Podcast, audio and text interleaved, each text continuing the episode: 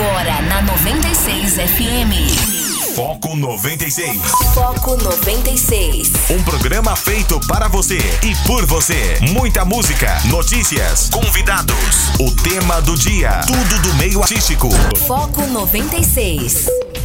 Olá, muito bom dia. Tá começando o Foco 96 aqui na sua 96 FM, a FM oficial de Goiás. Hoje é quarta-feira, 9 de setembro de 2020, 6 horas 7 minutos e meio. O Foco 96 começando agora para Anápolis, Goiânia, região metropolitana de Goiânia, em torno de Brasília. São mais de 85 cidades, né, que alcançam esse sinal limpinho da 96 e também para o Brasil e para o mundo, né, através do aplicativo da 96, através das plataformas digitais. Bom dia, obrigado pela audiência, obrigado pela parceria, obrigado pela participação. Você que participa aqui através do WhatsApp, o DDD 62 994 34 2096. Aqui Rogério Fernandes, nós vamos juntos até às 8 horas da manhã, trazendo notícia e informação para você através da frequência 96.3 FM. E comigo aqui, Guilherme Virano. Bom dia, Guilherme. Bom dia, Rogério. Bom dia, ouvintes do Foco 96. Sejam muito bem-vindos a essa quarta-feira. Estamos aqui, como sempre, esperando sua participação para repetir, é claro, os principais acontecimentos de nossa cidade, claro, nosso estado, do Brasil e também do mundo. Sejam muito bem-vindos. Tá certo, né? E começando então com o nosso tradicional giro de manchetes, né? O que, que é notícia no Brasil e no mundo. Com relação à vacina, né, da, da, da Covid-19, o teste da vacina de Oxford é suspenso temporariamente após reação adversa. O caso foi registrado em voluntário no Reino Unido e estudo também foi pausado no Brasil. A AstraZeneca né, enviou é, comunicado à Anvisa que aguarda mais informações, né? E também com relação a um estudo, fala que países desiguais, como o Brasil, vão demorar um pouco mais para sair da pandemia. É o que diz esse estudo, né? Lá em Belarus, Guilherme Verano, a coisa tá, tá, tá ruim para os opositores lá, né? É, o país vive uma crise política e mais um opositor é preso por homens mascarados em Belarus. Maxim Znak, né? Era um dos últimos críticos a, a Lukashenko, né? Que, que é o último ditador, eles falam lá, o último é, é, da, da, Europa, né? É, há vários anos sendo reeleito, né? É, eles dizem que é, vários deles foram detidos ou exilados e teve também o caso daquela moça ontem que está desaparecida, né? E por último, né? É, o STF manda transferir Abdel Maci para o hospital penitenciário, né? O ex-médico retornou ao presídio de, de Tremembé há uma semana após a justiça revogar a prisão domiciliar do mesmo. Esses alguns destaques desta quarta-feira, 9 de setembro de 2020. O que mais tu destaca pra gente aí, Guilherme Verano? Lá no Distrito Federal, Ibanês Rocha é diagnosticado com coronavírus. O governador do DF é o 13 terceiro a ter Covid, né? quase praticamente a metade dos governadores do Brasil. Eleições da pandemia, TSE define regras, máscara será obrigatória e eleitor poderá levar caneta. O mesário poderá pedir que máscara seja baixada para identificação e quem tiver sintomas deverá justificar seu voto. Mais notícias aqui e essa vem da OAB, o Instituto Nacional de Advocacia, o INAD, principal associação de oposição, Felipe Santa Cruz, dentro da classe, pediu ao Conselho Federal da OAB o afastamento imediato dele da presidência pela suspeita de que teria recebido 120 mil reais de Orlando Diniz por meio de um contrato fictício. Então, aí, essa confusão, esse escândalo na OAB, evidentemente, vai ser investigado. E para finalizar aqui, notícia internacional: Donald Trump disse em entrevista coletiva que a recuperação econômica nos Estados Unidos está ocorrendo no formato de uma letra V. Ela despencou e agora está subindo. Após a economia desabar com a recessão, ela volta a crescer na mesma velocidade em que caiu. Esses são apenas alguns destaques para você, ouvinte do Foco 96. Venha, participe. Tá certo. E hoje a gente também vai falar né, a respeito de jornada de trabalho, né? É, que é a suspensão de contrato de trabalho trabalho do, do é, com relação à, pandemia, né? Ela pode reduzir é, o, o 13 terceiro até a metade esse ano, né? Então é, vai ser um bate-papo muito legal com Edson Teodoro, que é vice-presidente da Comissão de Direito do Trabalho da OAB, aqui da subseção Anápolis, aonde a gente vai é, é, falar para as pessoas não serem pegas de surpresa, né? Na hora que o 13 terceiro vir é, um pouco menor por conta dessa questão da paralisação, da suspensão do contrato de trabalho. Uh, você pode participar através do WhatsApp, DDD 62 994 34 2096. O Foco 96 está começando agora. Foco 96. 6 horas e 15 minutos, esse é o Foco 96. E lá em Belarus, o advogado Maxim Zenak, um dos últimos integrantes do Conselho de Opositores em Belarus, foi detido por homens mascarados ontem ainda, né? É, aliás, hoje já quarta-feira, porque lá tem a questão do fuso horário, disseram fontes é, da oposição. O serviço de imprensa publicou é, no Telegram uma foto, né, do, do advogado Zenak sendo conduzido por homens mascarados em roupas civis. Agora, a, questão que fica aí é o seguinte, Guilherme Verano, é, é interessante ver que todo é, e qualquer é, é, ser humano lá em Belarus que se levante contra o governo barra regime, é impressionante que ele some, é convidado a se retirar do país, ele é, acontece alguma coisa que não é bem explicado. É, inclusive o Reino Unido, né, a Inglaterra já, já falou, pediu, pediu é, esclarecimento sobre esse negócio lá, né? É, rapaz, ser, ser oposição é, é, nessa região é muito, muito complicado, né? Sem dúvida nenhuma.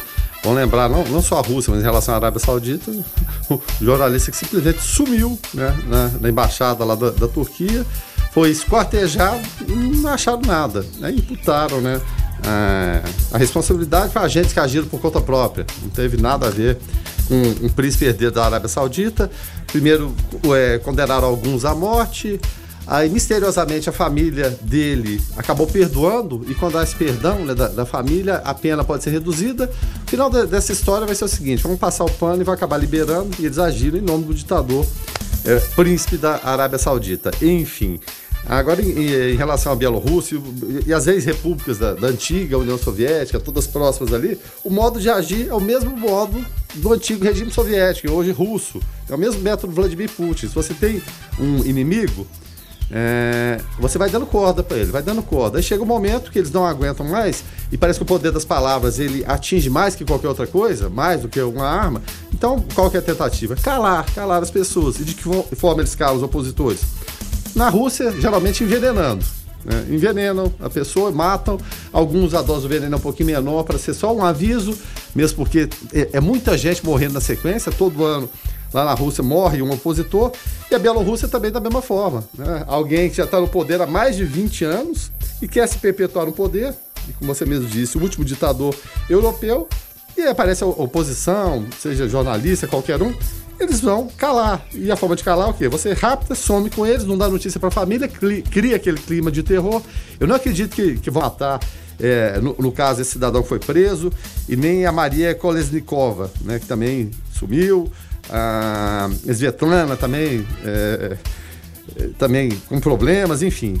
O, o ideal lá é, se você fazer oposição, você é, tem que fazer de outro país. E mesmo em outro país eles alcançam. Porque se ficar lá no território próximo, eles capturam, prendem e calam. Agora, até quando vai se manter esse regime? Não se sabe. Eternamente, ou como acontece até a morte do, do ditador e aparecer em outro lugar, é uma situação realmente muito complicada que a gente vive. E por esse aspecto louvamos sempre a democracia, Rogério, porque com todas as complicações a gente vai sobrevivendo, mesmo com corrupção, com um político bandido, a gente sobrevive. Agora, na ditadura, não tem jeito. Foco 96. Esportes. Antes do Guilherme Verano trazer a, a rodada de hoje, né, do Campeonato Brasileiro, é, o, o, a dança das cadeiras dos técnicos continua a todo vapor no Brasil, né? E o Bahia anunciou Mano Menezes e Guilherme Verano. Semana passada nós falávamos aqui do Grêmio em crise e já especula-se caso o Grêmio não vença o Bahia hoje, depois de perder para o esporte em casa, empatar com o Atlético Goianiense dois times que estão na zona de rebaixamento. Já especula-se uma saída honrosa para Renato Gaúcho, caso o resultado não seja o esperado hoje pela direção gremista. Será, Guilherme Brando? É, eu tô pagando para ver, viu, Rogério? Pago para ver mesmo. Quem vai ter o peito chegar pro Renato, porque foram vários títulos conquistados, mas você não pode dormir na fama também, né? Chegar e falar, Renato, ó, deu, chega. Mesmo que no mercado a gente não vê. É, é, Reposição, você, né? É, você não vê quem, quem que vai assumir ele. Tinha um, o, o Mano, o Mano acabou acertando com o Bahia, saiu do Roger. O Roger vai voltar pro Grêmio. Ah, não, vai. É, era o Roger, entrou o Renato, volta o Roger. Sendo que ele saiu do Bahia exatamente pelo, pelo insucesso. Quem é que você buscaria nesse mercado? Não tem ninguém na prática, Rogério. Analisa friamente o mercado, as peças de reposição que, que tem alguém que se identifique com o Grêmio como Renato, eu não acredito. Então, é um processo que já está entrando, se não me engano, no quarto ou no quinto ano do Renato. Pode se dar mais um tempo, enfim, né? Mas a pressão está grande. Agora falando de Série B, abertura da nona rodada ontem, o Juventude venceu confiança por 3 a 1 e 0 a 0 da Arena do Pantanal para Cuiabá e Figueirense. Tá vendo? Não basta ter confiança para ganhar a partida, tem que ter juventude também. Também, né? A juventude faz toda a diferença, né? Hoje às 19h15 tem Paraná Clube América Mineiro, na sexta também 19h15 Havaí e Ponte. No Mineirão, 21 e 30 o Cruzeiro também sob imensa pressão, né? Recebe a equipe do Vitória. Anderson Moreira acabou saindo, entrou o Ney Franco. É, o Cruzeiro tem que de contratar os ex-técnicos do Goiás é. agora. Né? Resolveu agora. É o mesmo perfil, né? Ney Franco, Anderson Moreira, é o mesmo tipo. No sábado tem Guarani Brasil, Sampaio e Operário, Náutico e Botafogo. No domingo, Oeste e CSA. E na quarta-feira da semana que vem, CRB e Chapecoense. Hoje é dia também de Série A. Abertura da nona rodada, logo às 17h30 na Arena da Baixada, Atlético Paranense Botafogo, às 18 no Castelão Fortaleza Esporte. Na Serrinha tem Goiás e Curitiba. No Morumbi, 19h15, São Paulo e Bragantino. 21h30 no Maracanã tem Fla-Flu. Também 21h30 na Vila Belmiro Santos e Atlético Mineiro. Na quinta tem Corinthians e Palmeiras. Tem também Inter e Ceará, Bahia e Grêmio e Vasco e Atlético Goianiense. Esse é o agendamento de Série A e Série B do Campeonato Brasileiro, Rogério. E só para falar aqui com relação a, a, ao mercado da bola, né? O, o Botafogo acertou com Renteria regularizado, fica à disposição. Renteria é aquele que jogou pelo Inter, é o mesmo, não, será? É outro Renteria. É outro? É, é novo? É outro Renteria. Se Depo... não me engano, não é aquele não, porque muita gente pensou Depois dos novos Valdívias, agora tem os novos Renterias. Os novos Renterias. Mas até a curiosidade do Botafogo, um torcedor começou a ligar para agentes internacionais falando que era diretor do Botafogo e procurando é, técnicos para o Botafogo, técnicos internacionais de renome, um torcedor fazendo isso, rapaz, portando como um fake dirigente. Meu Deus do céu. acabou sendo descoberto. Ah, coisa isso acontece no Botafogo, gente. Tá certo.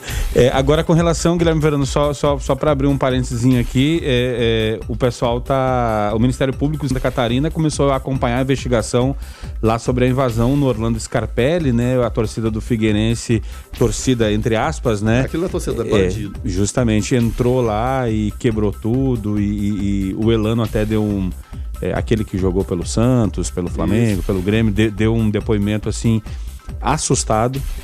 É, é, funcionários do clube assustados com o que aconteceu por lá e é um negócio que tem que acabar, né? Esse negócio de torcida querer pressionar e querer sair quebrando o patrimônio do clube, né? E ameaçando, ameaçando trabalhadores, né? Não, não resolve. Seria a mesma coisa dos jogadores invadirem o trabalho de um deles para fazer a mesma coisa. Só que eles não têm trabalho, eles são desocupados. Verdade? São bandidos que fazem de conta são torcedores. Eles vivem de tráfico de drogas, de tráfico de influência do time, de venda de artigo não oficial. Isso não é só lá, não. Acontece no Brasil todo. Só que vai acabar? Não. Essa foi mais uma invasão e vai acontecer outra e outra e outra e ninguém dá conta dessa gente. Nós vivemos um verdadeiro caos, né? Um caos em relação à segurança pública, seja na condição normal do dia a dia e no futebol que parece que vive um mundo à parte. Porque se você invade a propriedade de alguém quebra alguma coisa, você é preso, você tem que pagar. Eles invadem, quebram e nada acontece. Foco 96. 6 horas e 32 minutos. Chegando por aqui, Jonathan Cavalcante com Igreja em Ação. Bom dia, Jonathan. Paz e bem.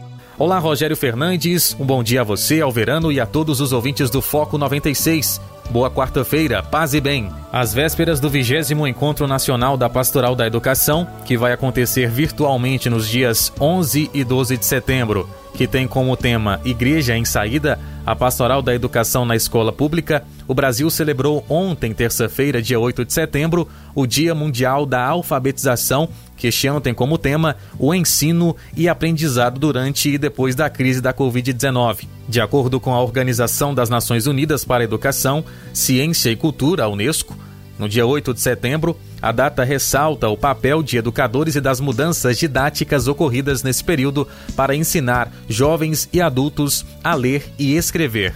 De acordo com o um levantamento do Senado Federal, há pelo menos 11 milhões de brasileiros adultos que não sabem ler nem escrever. Um desafio que o Brasil ainda precisa voltar a muita atenção para essa realidade. É importante ressaltar que a alfabetização é a base da educação, que é um direito humano fundamentado pela Declaração Universal dos Direitos Humanos. O desafio dos agentes da pastoral no 20 Encontro Nacional da Pastoral da Educação é refletir, partilhar e traçar caminhos para fortalecer a presença da igreja junto às escolas públicas do Brasil, aponta o arcebispo de Montes Claros, em Minas Gerais, e presidente da Comissão Episcopal Pastoral para a Cultura e a Educação da CNBB, Dom João Justino de Medeiros Silva. O bispo ressalta que o encontro vai contribuir para a percepção do empenho de muitos agentes que se dedicaram e têm se dedicado a ser sal da terra e luz do mundo, especialmente na escola. Jonathan Cavalcante para o Igreja em Ação. Foco 96. 6 horas e 38 minutos. Esse é o Foco 96, aqui na sua 96 FM, a FM oficial de Goiás. Guilherme Verano e a filha de Silvio Santos, a Silvia Bravanel, ela ah, revelou seu estado de saúde e porque estava afastada da televisão, ela está há cinco meses sem andar após cair de um cavalo, né? Ela, ela decidiu revelar a, a verdade sobre seu estado de saúde, né? É, cinco meses sem andar. E no Instagram, inclusive, Silvia contou que sofreu uma queda, uma andar de cavalo, em maio e em julho precisou passar por uma cirurgia bem complicada. No vídeo, a filha do, do, do, Silvio Santos né, aparece deitada e usando máscara enquanto faz fisioterapia no joelho. E vale salientar que já tivemos personalidades aqui em Goiás, inclusive, que caíram de cavalos, caíram de mula é um negócio perigoso, tem que tomar cuidado porque pode causar sérias, sérias lesões, inclusive na coluna, né, Guilherme? É, exatamente. Quem, quem não se lembra aí do governador Ronaldo Caiado caindo na mula, né? Justamente. A mula, opa, aqui não. Acabou caindo, né? Se lesionou, mas ainda bem que se recuperou. E no caso da Silvia também se recuperando. E o SBT que é, é, aquela hora limite cada vez vai, vai se aproximando em relação a transferência de, de, de modelo. Passagem de, de, bastão, né? Passagem de bastão, porque o Silvio Santos ele não tem filho homem, né? Ele só tem filhas. Então, é, várias delas já participando do dia a dia da administração, outras aparecem já no ar, mas é, o carisma que o Silvio Santos tem é uma coisa. Claro, não existe ninguém substituível, né? A verdade é essa. Mas no caso do Silvio Santos, ali, que tem essa personalidade, a cara do SBT, a cara da apresentação, Todo mundo conhece o Silvio Santos em qualquer lugar do Brasil. Todo mundo Sim. imita o Silvio Santos. Então ele é uma personalidade que está acima né, é, dessas diferenças entre, entre redes, enfim.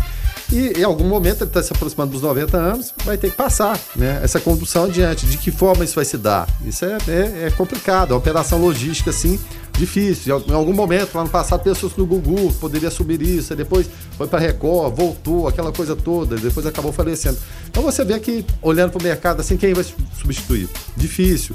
Faustão também é o mesmo processo da Globo. Tem gente que não gosta, programa enjoado, aquela coisa toda, mas aquela personalidade é, é, é tão marcante que é difícil arrumar outro pro lugar.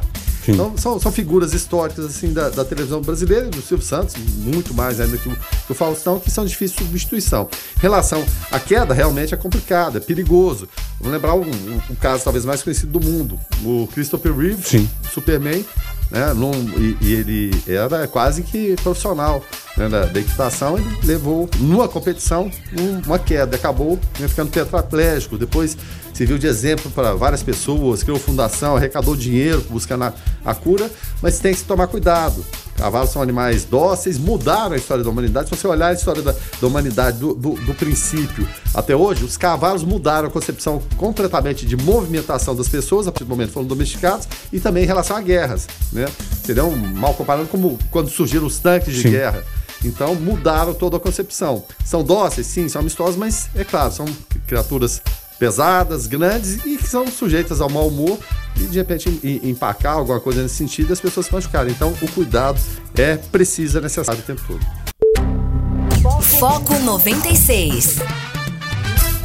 6 horas e 47 minutos. Esse é o Foco 96 aqui na sua 96 FM, a FM oficial de Goiás.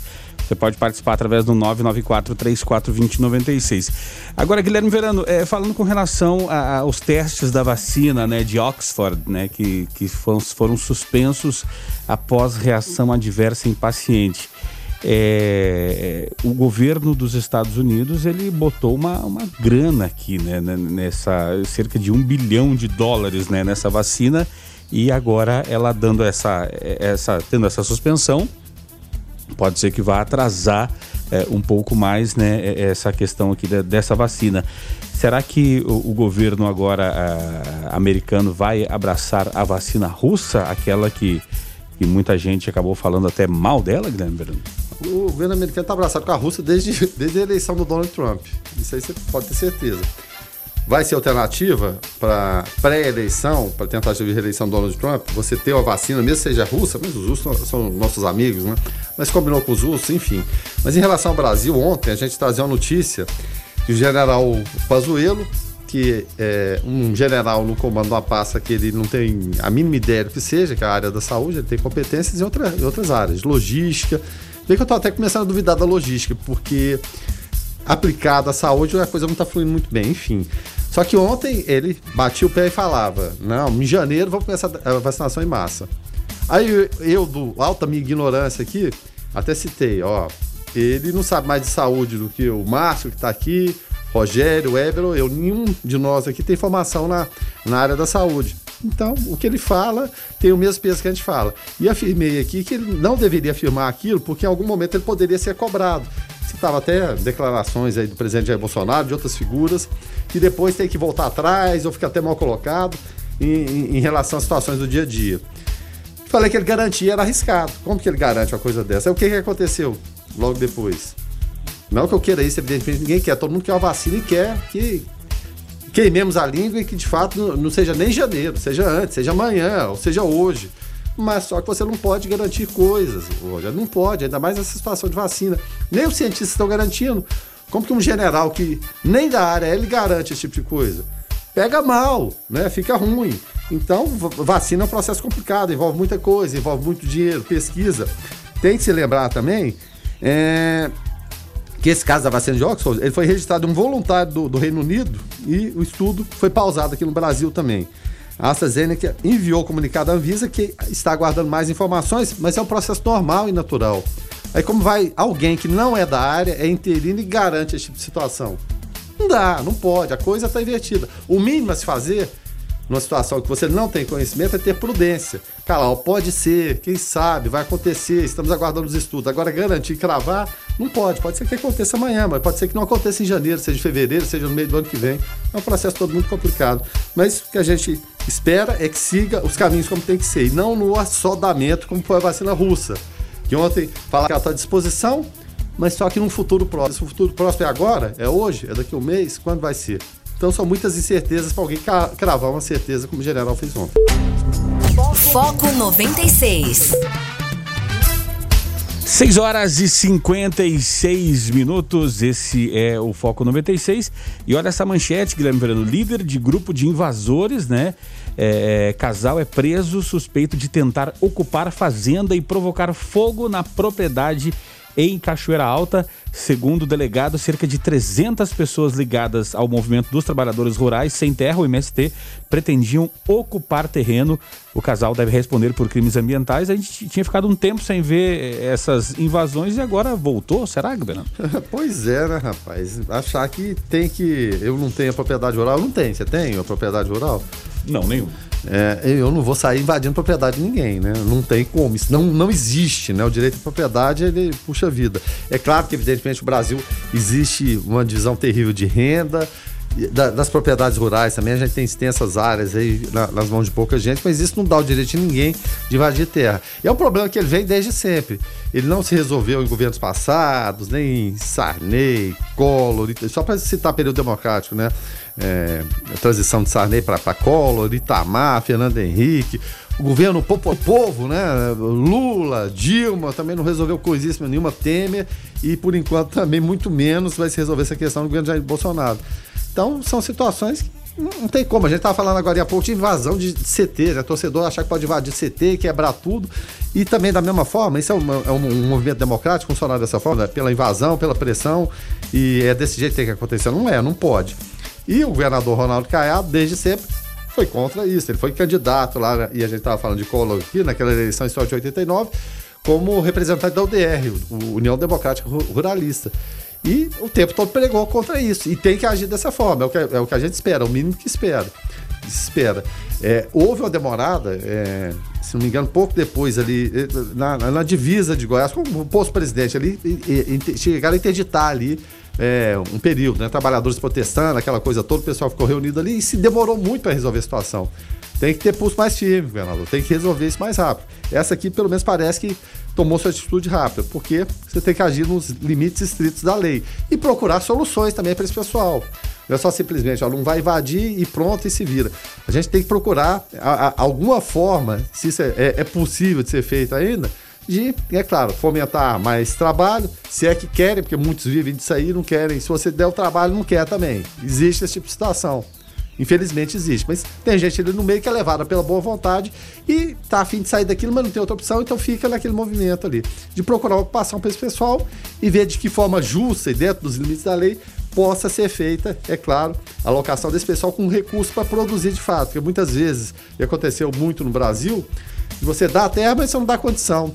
Mas fica ali, e aí? De que forma eu vou comprar semente, vou comprar implementos, vou construir minha casa? A coisa não funciona. Então, é, é coisa que vai sendo jogada para debaixo do tapete e não tem solução, nem no nível federal e nem aqui no estadual. Foco 96. 7 horas e 9 minutos, abrindo agora a segunda hora do Foco 96. Hoje é quarta-feira, 9 de setembro de 2020, tá? Seja bem-vindo se você chegou aqui agora. Aqui Rogério Fernandes, Guilherme Verano, também Lucas Almeida. Nós vamos juntos até às 8 horas da manhã, trazendo notícia e informação. Quem está chegando agora por aqui é Carlos Roberto de Souza, para falar direto ao assunto.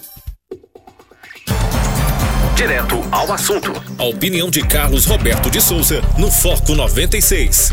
Bom dia, Carlos. Bom dia, Guilherme Verano. Bom dia, Rogério. Bom dia a Lucas Almeida e a todos os ouvintes do Foco 96. Os municípios eles estão cobrando do Estado de Goiás e através de ações judiciais as diferenças do fundo de participação dos municípios decorrentes aí do, do daquele benefício fiscal lá dos programas Fomentar e Produzir.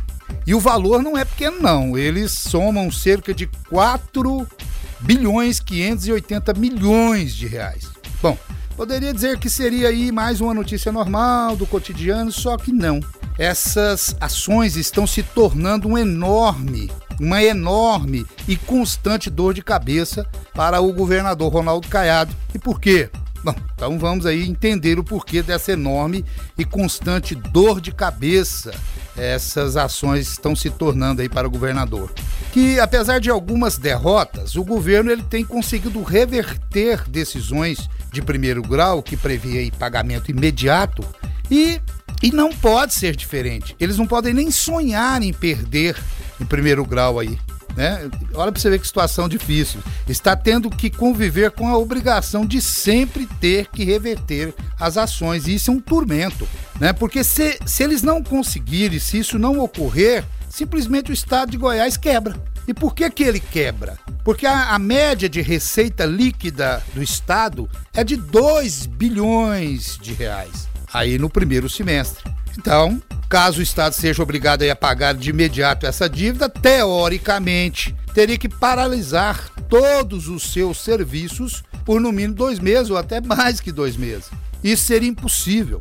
Como um Estado pode parar aí todas as atividades por um prazo desse? Não tem como, não tem condições. E esse argumento de que o pagamento imediato aos municípios poderia fazer o Tesouro Estadual entrar aí em um colapso é que está salvando. É justamente o argumento que, que o governo está usando e, e a, a o judiciário está acolhendo, né? Então está salvando o Estado, mas é uma tormenta ter que ficar sempre fazendo essa defesa. A Procuradoria-Geral do Estado, na tentativa de resolver de uma vez por todas essa indigesta situação e acalmar os ânimos entre Estado e município, avalia a possibilidade é, de propor a garantia desses pagamentos por meio de precatórios. O que eu acredito que é, é, seja o melhor caminho, né? Talvez o único para se resolver essa contenda, que afinal de contas precisa ser resolvida o mais rápido possível, porque de um lado o Estado comprovadamente não tem renda para pagar essa dívida de imediato e também não pode passar a imagem de um Estado caloteiro. Por outro lado, os municípios não podem arcar com esse prejuízo e precisam da garantia de que vão receber esse dinheiro, porque senão muitos vão até quebrar. Bom, o governo Ronaldo Caiado, ele precisa ser rápido e demonstrar que segue aquela regrinha, né? Quem deve tem que pagar e passar essa confiança. Porque por mais que não tenha agora, se ele tivesse repassando com toda dificuldade, mas essas diferenças aí regularmente, ele vetaria, né, a situação que o estado de Goiás se encontra nesse momento, né? Inclusive, um estado que por um ano, né, que foi aí é, é, notícia nacional é, é, positiva onde o próprio governador Ronaldo Caiado deu diversas declarações que o estado de Goiás, depois da, da gestão Ronaldo Caiado, seria referência nacional. Agora, ele não, que ele não seja, né, após um ano e meio de governo Caiado, alvo de notícias nacionais tão negativas, onde muitos veem com preocupação um Goiás é, como um cenário de confusas e enormes dificuldades de gestão. Goiás está bem longe, mas muito longe de ser referência nacional.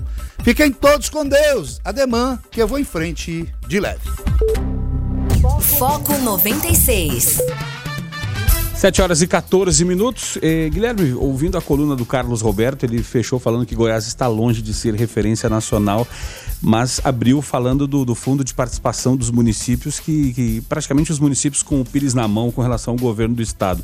Será que eh, prefeitos, né, agora nesse processo de, de, de, de de corrida eleitoral, nesse processo de buscando votos, buscando parceiros, será que eles podem contar com o governador Ronaldo Caiado ou, ou, ou é, essa repartição, esse repasse de recursos é, vai, vai ser influenciado por essa questão eleitoral nesse momento, Guilherme? Rapaz, é uma coisa complicada, porque o dinheiro todo mundo quer, né? Desde o comum, passando pelas prefeituras, governo do estado, governo federal, que é quem controla, sempre por conta do Pacto Federativo estabelecido lá no, no, nos anos 60, época da ditadura militar, é um dinheiro que pertence aos municípios. Para chegar aqui é um custo, rapaz.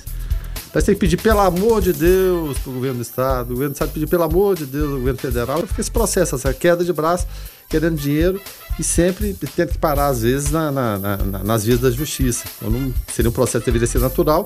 Foi criado para ter o controle, eu até falava isso ontem, e é claro, o professor Márcio Dourado, economista, fala com muito mais propriedade que eu, eu às vezes eu remeto muito ao fato histórico, é, na época do governo militar, a, a, ditadura, você tinha que ter o controle sobre os estados. Alguns estados se, se rebelaram em relação àquela chamada linha dura. Então, de que forma você controla as pessoas e governantes? Fechando a torneira do dinheiro. Você não vai ter dinheiro. O dinheiro fica todo meu aqui, eu que vou distribuir esse dinheiro. Se você, é claro, comungado as mesmas ideias minhas. Estabeleceu isso e fica até hoje, passados 40, mais de 50 anos é o Pires na mão, um dinheiro que pertence a nós, e você tem que pedir, pelo amor de Deus, aquele dinheiro você pode pegar e repassar pra gente.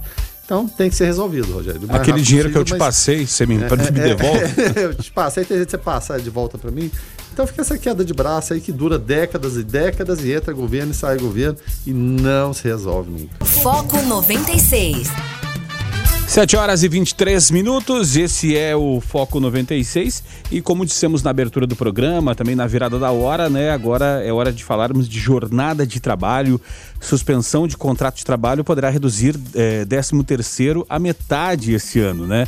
É, os acordos de suspensão de contrato de trabalho e de redução de jornada de trabalho e salário poderão impactar também no valor do 13º nesse ano, né?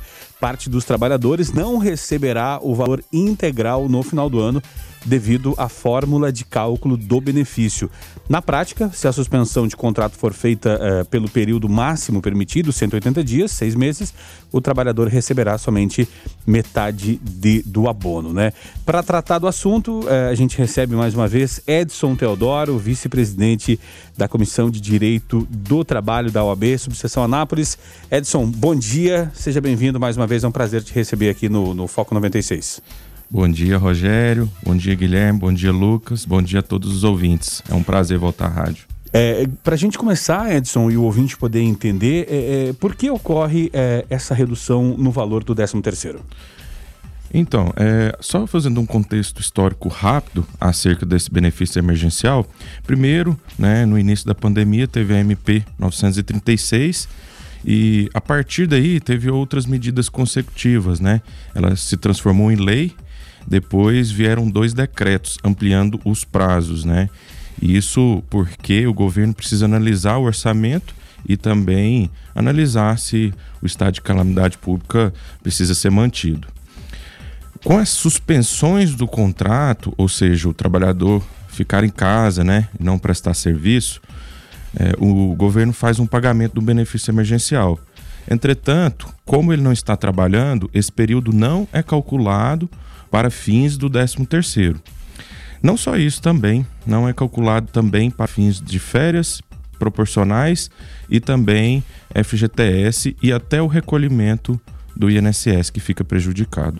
Ou seja, ele fica como se naquele momento esse funcionário não existisse na empresa, o governo que assumiu as responsabilidades com relação a pagamentos.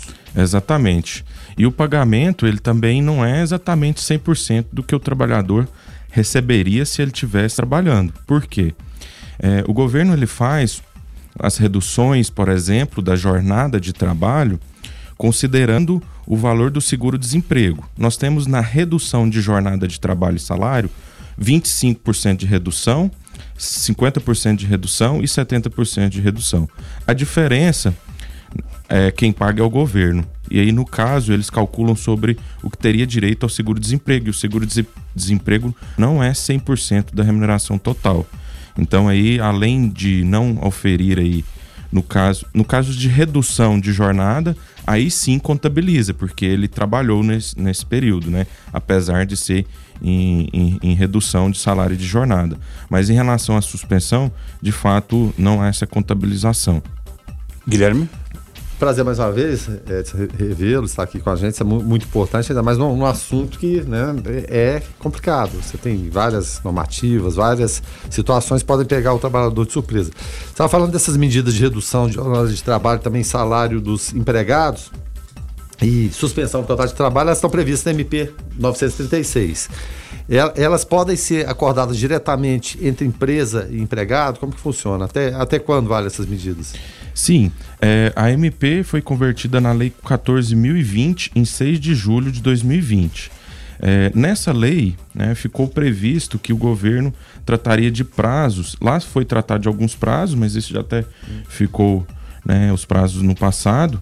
E houveram dois decretos. Esse último decreto da, da Lei 10.470, de 20, 24 de agosto de 2020, ele, é, ele previu aí em relação a, aos prazos no máximo de 180 dias e é, esses prazos eles podem sim ser é, realizados de forma individual entre o empregador e o patrão. Então, chamar para conversar ali, tá, tá valendo. Tá sim é, foi permitido pela lei, já, já você já passou pelo crivo do Supremo Tribunal Federal anteriormente, que eles consideraram isso aí como constitucional, tendo em vista o estado de calamidade pública enfrentado. Agora, é, é com relação, é, é, a gente falou né, da, da questão da, da, redução do, do 13 terceiro, que a pessoa não vai receber por conta de, de estar afastada, né? É, e como fica a, a, contribuição previdenciária, né? Ela fica prejudicada, é, isso impacta também é, é nessa contribuição previdenciária, na, nas verbas rescisórias, como fica é, essa situação com relação a esse afastamento? Então, a lei, ela determinou que é, fica aberto e facultativo para o trabalhador fazer o recolhimento do INSS nesse período de suspensão. Então, sobra para ele é, fazer essa, essa contribuição do INSS, porque ah, como o patrão não pagou o salário, não tem como nem ele é, fazer a contribuição cota parte dele e nem descontar a cota parte do empregado no contra-cheque. Então ficou optativa. Então isso daí também é um reflexo negativo né, dessa medida é, apesar de entender que essa medida é necessária e importante para manter o número de empregos, né, e assim atingir menos assim um aspecto social aí da população. Até por ser um, um, momento excepcional, né? Guilherme Verano tem uma pergunta para fazer. Eu vou pedir para o Guilherme segurar ela só um minutinho. Não, era, era só observação. Só observação? É, é, é, porque não adianta a gente falar da, da justiça ou injustiça do fato. É tentar lidar com a situação. Só isso. Justamente. Foco 96. 7 horas e 33 minutos. Esse é o Foco 96. Estamos recebendo o Edson Teodoro, vice-presidente da Comissão de Direito do Trabalho da OAB, falando a respeito da, da, suspensão da jornada do trabalho, né? Como que isso impacta no 13 terceiro e também em outras é, é, é, verbas e direitos do trabalhador, né? O ouvinte pode participar através do 994 34 2096. Lucas, por favor, a próxima pergunta. Edson, é, bom dia mais uma vez, muito obrigado por estar aqui conosco. E uma das dúvidas é, em torno também em relação a essa questão da redução de jornada ou a questão da suspensão do contrato de trabalho é a respeito de outro benefício, né? Quando demitido o trabalhador continua tendo direito ao seguro-desemprego? Continua sim tendo. A, a lei fez uma previsão expressa de que isso não prejudica o seguro-desemprego. É, e também nós temos que lembrar da estabilidade, né? Que caso haja a opção aí da empresa em fazer isso, tem que respeitar pelo período proporcional aí referente à utilização desse benefício. Então, então é, é, vamos lá. É, se se o, o, a gente sabe que tem um período ali é, menor ali, né, de seis meses, que a pessoa não, não recebe o, o seguro-desemprego. Então, é, de todo jeito, se ela for afastada três meses, ela vai ter mais três meses de estabilidade e já completaria a, aquele período ali. Então, não, não altera nessa questão. E também, se for alterar, abre, abre margem também para uma série de questões, né? É, aí, Edson, surge outra pergunta, né? Sobre essa questão da estabilidade. A gente sabe que a empresa, é, isso resguarda tecnicamente o trabalhador, mas caso haja nesse período de estabilidade, digamos assim, uma justificativa ou não, né? Uma justificativa ou não da empresa em querer demitir esse funcionário, o que ela, por exemplo, terá que fazer? Ela paga uma multa e pode demitir ou ela realmente não pode demiti-lo? Não pode, porque tem que pagar proporcional ao período da estabilidade. A Constituição ela, Federal ela, e a CLT, elas garantem que não pode haver uma redução salarial do, do empregado. E se houver, né, e é o caso que está acontecendo, uma excepcionalidade, é, tem que ter alguma contraprestação. E essa contraprestação é uma estabilidade do emprego. É, em relação aí à questão do seguro, a estabilidade ela conta para todos os fins. Então, ela realmente conta também para efeito do seguro-desemprego, para o cômputo. O ouvinte pode participar através do 994-34-2096. Guilherme Verano, uma pergunta? Bom, Edson, em, em relação a, ao contrato de redução de, de jornada de trabalho, o empregador é obrigado a deixar com o funcionário na cópia? Sim, como é um contrato bilateral, é, esse contrato tem que ter é, a anuência, a cópia de ambas as partes, porque é, inclusive é bom ressaltar também que é, há também a possibilidade desse acordo ser feito de forma coletiva. Hum. E quando houver um conflito, vai ser de interesse que melhor atende o empregado, certo? Está, foi previsto pela legislação e deve ser observado também, porque muitas vezes vai ter acordo entre patrão e empregado de forma individual e vai ter uma convenção coletiva fazendo tal previsão. Vai prevalecer que melhor beneficiar o empregado. Mas até em relação a isso, qual o papel dos sindicatos que é, é, estão sendo muito contestados em relação a essa situação?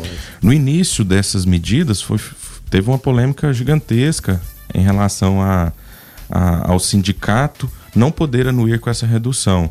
Então, houve uma discussão no Supremo Tribunal Federal, porque foi feito na medida apenas uma indicação de informação ao sindicato.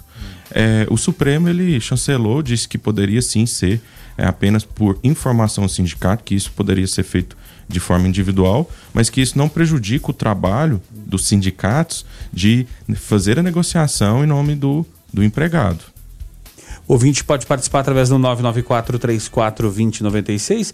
Agora são 7 horas e 38 minutos. A gente vai fazer um intervalo comercial rapidinho e já já a gente volta depois do intervalo com mais uh, informação para você aqui no Foco 96. Foco 96.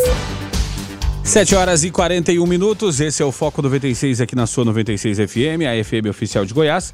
O ouvinte participa aqui através do 994 34 2096. Nós estamos falando hoje com Edson Teodoro, vice-presidente da Comissão de Direito do Trabalho da OAB, falando sobre jornada de trabalho, né, nessa questão que a, que a suspensão dos, dos, contratos de trabalho uh, da, da, pandemia vão poder reduzir né, o salário, né, o 13 terceiro salário de quem foi afastado ou teve a jornada reduzida. O ouvinte, o Anselmo, por aqui participando, fala, bom dia. O funcionário está trabalhando em casa. Agora a empresa exige que ele volte ao seu trabalho normal. A empresa pode fazer essa exigência? O funcionário pode não aceitar? Qual a penalização para o funcionário? É o questionamento do Anselmo. Anselmo, é, ele deve voltar ao trabalho, é, só hum, consegue justificar o não retorno se ele estiver né, com sintomas da doença e se é, ele demonstrar a impossibilidade do retorno. A empresa, quando convoca o trabalhador, ele deve retornar, porque se ele não fizer, vão contabilizar como faltas. E faltas consecutivas podem gerar penalidade de advertência, depois suspensão e até adensão por justa causa. E é importante dizer, ainda que haja a estabilidade, é, o empregado ele pode pedir demissão da empresa, sem, no caso aí ele não tem direito à estabilidade, e também ele pode ser demitido por justa causa, ocasião em que ele perderá a estabilidade. Guilherme? É, é, até em relação a isso mesmo. Né? O funcionário, então, recusando assinar um acordo de redução de, de jornada, ele está sujeito, então, a. Fala, não, não quero assinar, não concordo com isso. No caso aí, se, se ele fizer. É, é, é, op, é opcional mesmo. Ele, é uma medida aí que é bilateral, ou seja, dois lados. Ambas as partes têm que querer. Se ele não aceitar a suspensão, é, o contrato não pode ser suspenso. A empresa pode, então verificar uma outra hipótese de ele ir para home office ou, ou outra medida, mas é um contrato bilateral. Ele tem duas vias, então. Isso. Isso. Agora, agora, até, até pegando, pegando aqui o, o gancho do, do que o nosso ouvinte, o Anselmo, traz. Um pouco antes da pandemia, a gente via com, com a alteração nas regras trabalhistas essa flexibilização com relação a alguns setores, né? É, com relação até a jornadas intermitentes, né? Funcionários que trabalham só sexta, sábado e domingo, que, que beneficiou demais, é, por exemplo, o ramo de, de eventos, né? Pessoal que, que mexe com bares e restaurantes onde tu tem é, é, ali o, o funcionário, é, a, a, maior parte do seu efetivo nos dias que você tem mais movimento, que é o final de semana, né? E aí dá folga para esse pessoal no começo da semana. É, a pergunta é o seguinte: é, é, é, de, passado a pandemia, passado tudo isso, vacina chegou, todo mundo feliz. É, essa, é, esses acordos, essas, é, é, tudo que aconteceu agora na pandemia, podem servir como precedente, como referência para uma flexibilização futura de jornadas, de home office ou de outros trabalhos, por exemplo, Edson? É, em relação a redução de jornada e as suspensões de contrato, não, por conta do estado de calamidade pública e é sabido que essas discussões aí é, foram muito acaloradas em relação a retirar é, bastantes né, direitos aí dos trabalhadores. É uma excepcionalidade. É uma excepcionalidade. Agora, em, em relação aí a servir de precedente em relação ao home office, nós estamos mudando rapidamente. Rapidamente nós acho que nós evoluímos em relação à necessidade de trabalho em home office, de tecnologia, muitos e muitos anos. Então, é, vai ser, é identificado aí né, a possibilidade de trabalhos home office com redução de despesa de ambos os lados, mas também não é, é uma expectativa é, também da forma que se espera de que seja tudo home office ou que haja aí até uma uma retirada aí de, de vários segmentos. Eu acredito que não. Eu acredito que vai ser a união dos dois, né, dos dois tipos de trabalho, que, que é o na empresa e também no, no home office. O, o, ouvinte tem um questionamento aqui, Guilherme. Aí eu vou trazer ele e depois o, o, o Guilherme faz a sua pergunta. O Paulo está por aqui trazendo a sua participação. Fala aí, Paulo. Bom dia, eu estou ouvindo a Rádio São Francisco. Meu nome é Paulo eu trabalho na área de saúde, sou servidor do Estado, já completei 60 anos, sou diabético. Existe uma determinação do juiz que concedeu uma liminar que a pessoa do grupo de risco deve ser afastado. Eu procurei o RH do, do, do, hospital que eu trabalho, eles disseram que eu tenho que levar uma declaração do médico, aí eles querem remanejar de setor e não afastar. Quer saber se eu devo ser afastado para que seja cumprida essa determinação do juiz.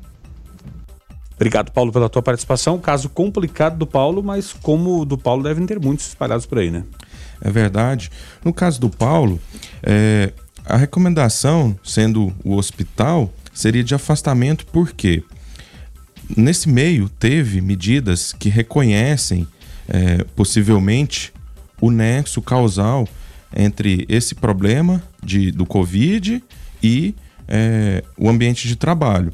Ou seja, pode ser reconhecido ou não como acidente de trabalho. Como ele é um grupo de risco, eu sugeria que o hospital fizesse o afastamento, porque ainda que ele fique em um local mais isolado, se ele se, se alguma medida de segurança do hospital falhar e foi identificado isso, um não EPI, ou mais gente entrou na sala e ele veio a contrair o vírus, eles podem ser responsabilizados. Então a orientação era do afastamento por ele ser diabético. Guilherme? É, o Edson até citou aí, é, é, claro, a gente vive no mundo tecnológico, as mudanças estão acontecendo de forma muito rápida. Talvez esse processo da, da, da pandemia acelerou toda essa situação. A gente estava de home office, novas formas de trabalho. Como você imagina e, e, esse futuro? Porque a gente não tem uma previsão de vacina. Pode acontecer agora, pode acontecer daqui a seis meses, um ano, não se sabe com certeza. Mas como você imagina esse, futuro em relação ao, ao, direito trabalhista, essas novas situações que estão se estabelecendo? Vai, vai ser muito complicado de acertar tudo isso? É, a gente fez. Ou essa pergunta vale um milhão de dólares. Não, mas é interessante bastante essa pergunta, porque já está acontecendo e já estão se movimentando para que isso aconteça. Houveram pesquisas para identificar o interesse do trabalhador fazer home office. Muitos não querem um home office é, o tempo todo, porque é complicado você permanecer em casa com a família. Quem tem filhos sabe que eles demandam atenção e, e isso daí prejudica, pode prejudicar sim o trabalho. Então, é, acredito que vai ser encaixado em um meio termo em relação a isso. É, o que se viu é que é possível que seja realizado pelo menos em um dia da semana o trabalho home office, né? Ou seja, é, quatro dias na empresa ou dois dias ou até três dias, né? É, aí no no trabalho em casa.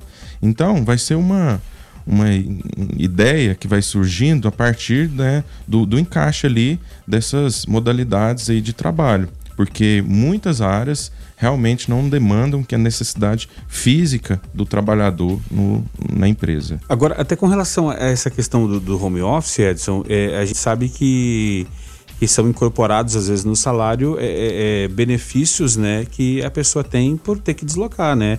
É, é, é vale transporte ou um auxílio para gasolina. Tem empresas que, que pagam o, o aluguel do carro para esse funcionário se deslocar ou trabalhar. É, e também a questão da, da alimentação. Na, no home office, é, as empresas estão deixando de, de dar esses benefícios por esse funcionário estar tá em casa ou continua normal? Porque a gente viu que o, o, Senado gastou com gasolina fazendo home office, né? Então, e, e o gasto aumentou e aumentou muito, né?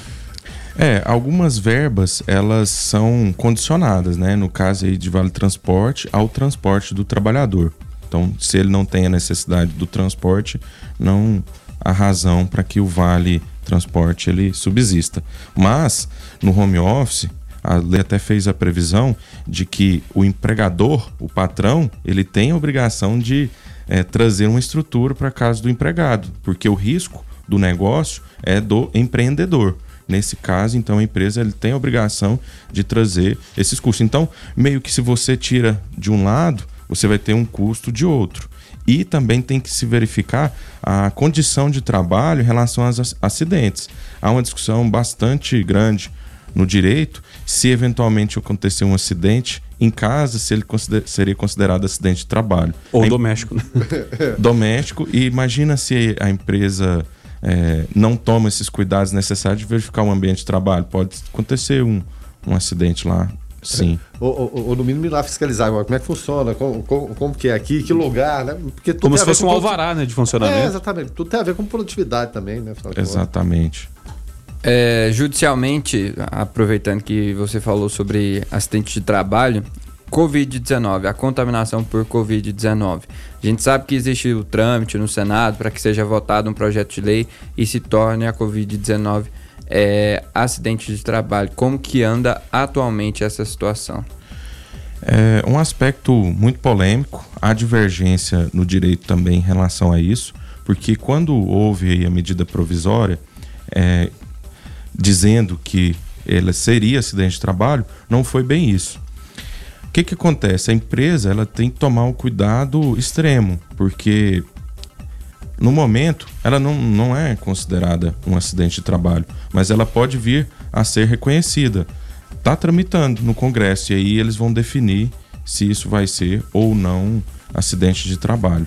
É, o, fato é que, que daqui para frente vão ter muitas reclamações por parte de empresas, por parte de funcionários, né? Porque é, misturou tudo, né, Verano? Já, já pensou daqui a pouco alguém está em home office, daqui a pouco é, cobrar na justiça, por exemplo, a participação na conta de energia?